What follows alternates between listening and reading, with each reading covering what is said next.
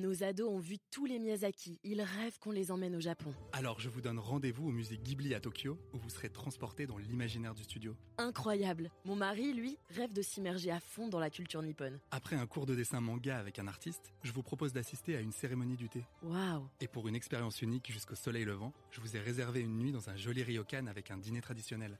Je nous y vois déjà. Avec Marco Vasco, ne rêvez plus, vivez votre voyage l'esprit libre. Au rendez-vous sur marcovasco.fr pour imaginer votre prochain voyage sur mesure. Pierre-Emmanuel Saint-Esprit, bonjour. Bonjour Quentin, merci beaucoup de me recevoir. Mais merci à vous d'avoir accepté mon invitation. Confessez-moi un geste qui n'est pas du tout écolo que vous faites néanmoins chaque jour. Ah oui. Alors, euh, chaque jour, je sais pas, mais en tout cas, euh, j'ai un petit péché mignon, on va dire euh, les sushis à emporter. Voilà, partager ça avec, euh, avec ma femme, notamment chez nous. Et c'est vrai que bah, à chaque fois qu'on prend à emporter, on prend un gros paquet euh, de plastique avec nous qui vont être jetés directement, de plastique dit à usage unique, qui est désormais interdit d'ailleurs à partir du 1er janvier 2022.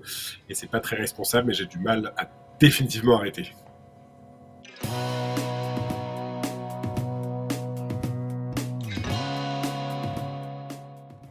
Bonjour à tous et bienvenue au Talk Décideur du Figaro en visio avec aujourd'hui sur mon écran et sur le vôtre Pierre-Emmanuel Saint-Esprit, donc euh, qui est assez amoureux de, la nourriture japonaise, chinoise, euh, vient-il de nous, dire, mais qui est par ailleurs cofondateur de ZAC euh, il y a six ans. Donc ZAC, c'est une société qui entend éradiquer le gaspillage, justement le gaspillage électronique.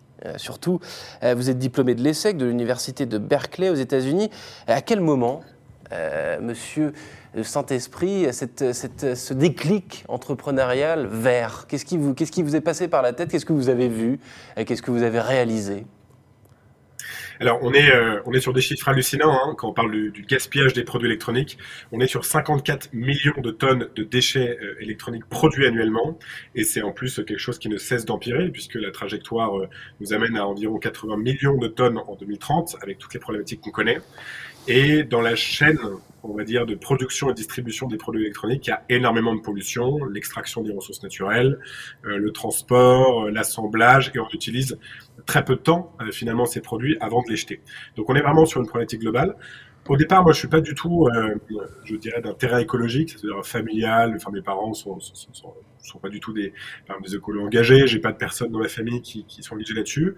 Et on voulait juste, avec mon associé, créer une solution facile d'utilisation pour les particuliers. Donc on a commencé, vous l'avez dit, euh, euh, à Berkeley, dans la Silicon Valley, globalement on doit créer des solutions digitales, faciles d'utilisation, et on voulait euh, permettre aux particuliers de se séparer aussi facilement d'un produit électronique usagé qu'ils pouvaient acheter en un clic sur Amazon. Donc c'est comment mettre en fait au service des particuliers pour faire de l'écologie et de la transition écologique des outils aussi faciles d'utilisation que ceux qui les ont convertis à la consommation de masse, au digital, etc. Et c'est ça qui a fait un peu le déclic, c'est mettre euh, à profit ces outils pour le bien commun.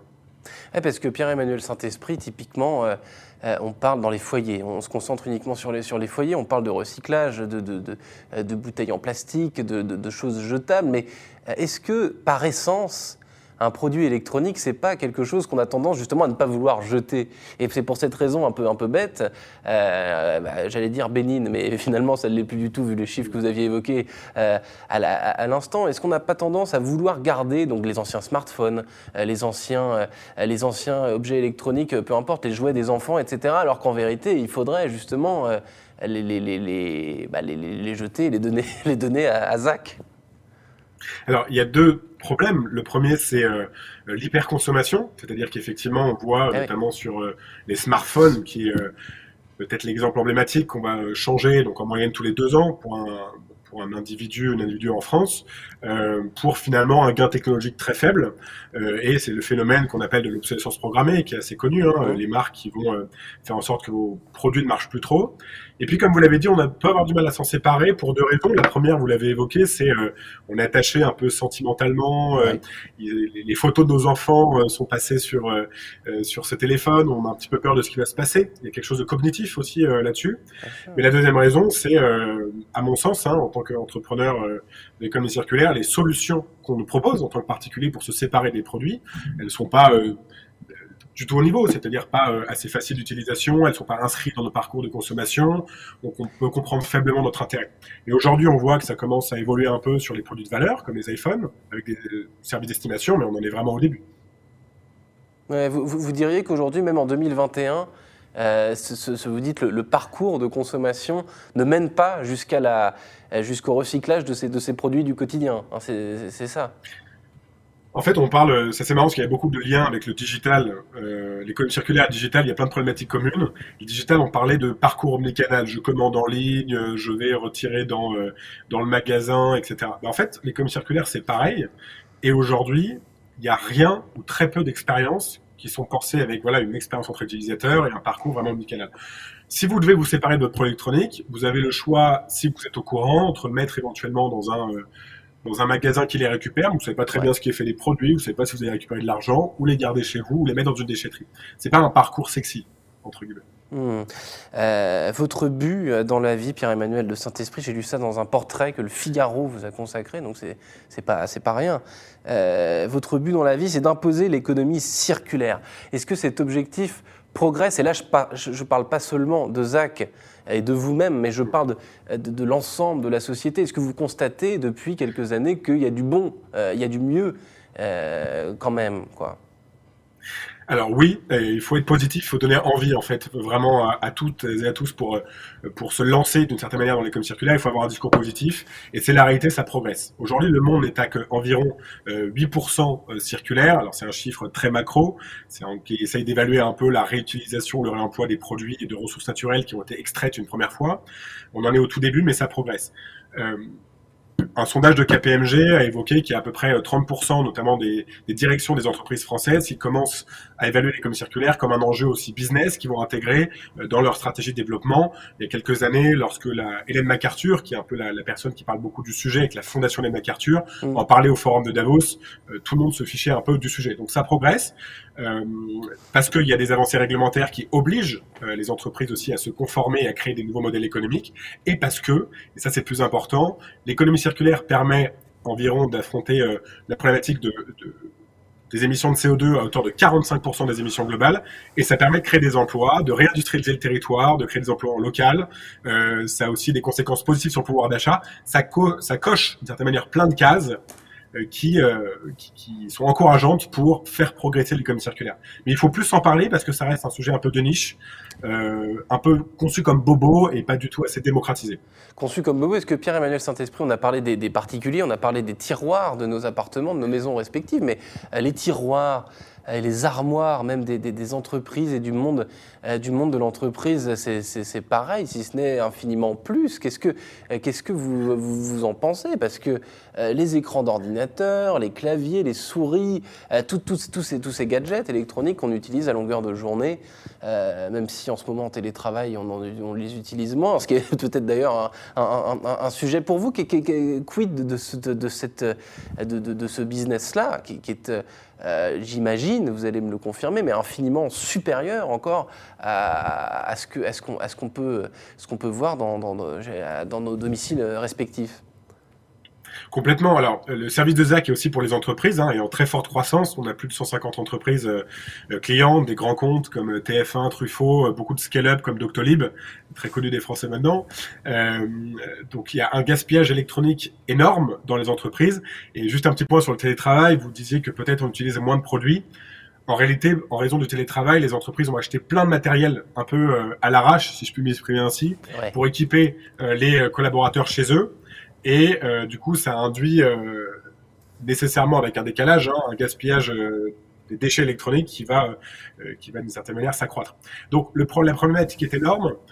cependant, de sources d'espoir, les, les, entreprises agissent de plus en plus sur ce sujet. Euh, elles en sont euh, parfois obligées. Vous avez donc le, bilan extra-financier hein, pour les entreprises de plus de 500 collaborateurs, plus de 500 millions d'euros de chiffre d'affaires, et il faut prouver qu'elles travaillent à réduire leurs émissions de CO2. Donc ZAC, par exemple, on envoie un bilan RSE complet en donnant des chiffres sur la réduction de l'empreinte environnementale, sur l'impact sociétal de l'action. C'est de plus demandé par les entreprises.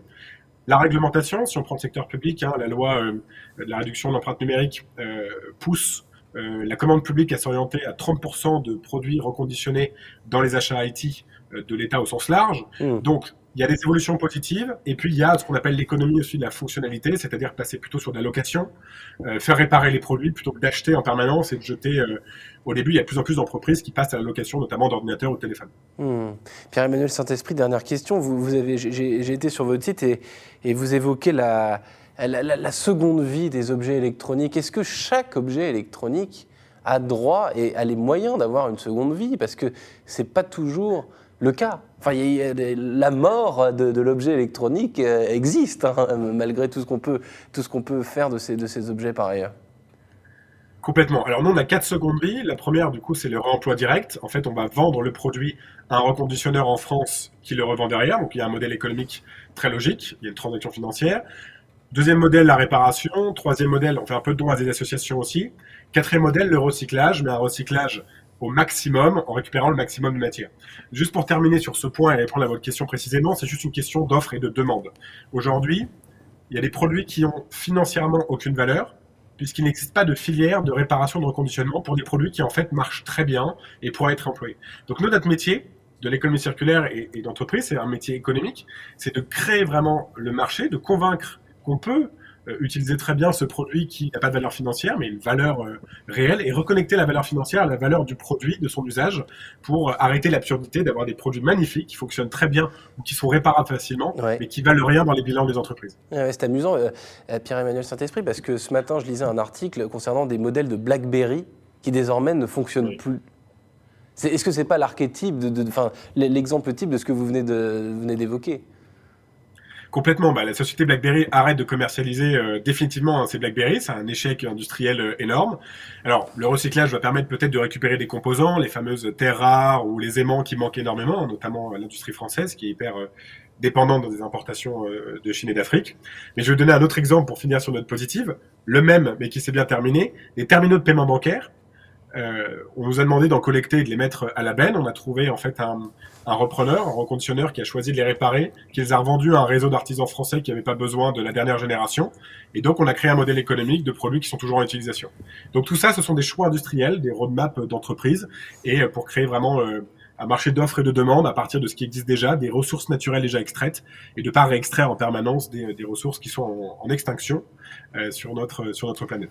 Ah, il y a toujours une solution pour euh, réutiliser, recycler ou trouver une seconde vie ou une autre vie, en tout cas, euh, aux objets euh, électroniques. Merci infiniment, Pierre-Emmanuel Saint-Esprit, d'avoir répondu à mes questions, cofondateur de ZAC. merci infiniment d'avoir répondu à mes questions pour le talk décideur du Figaro. Je vous souhaite une excellente fin de journée et une excellente année 2022. De même. Merci à toutes et à tous. Au revoir.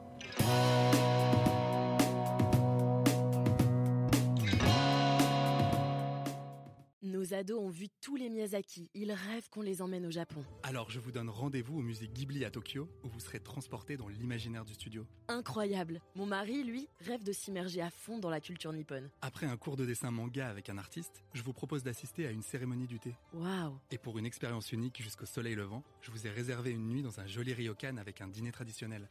je nous y vois déjà. Avec Marco Vasco, ne rêvez plus, vivez votre voyage l'esprit libre. Au rendez-vous sur marcovasco.fr pour imaginer votre prochain voyage sur mesure.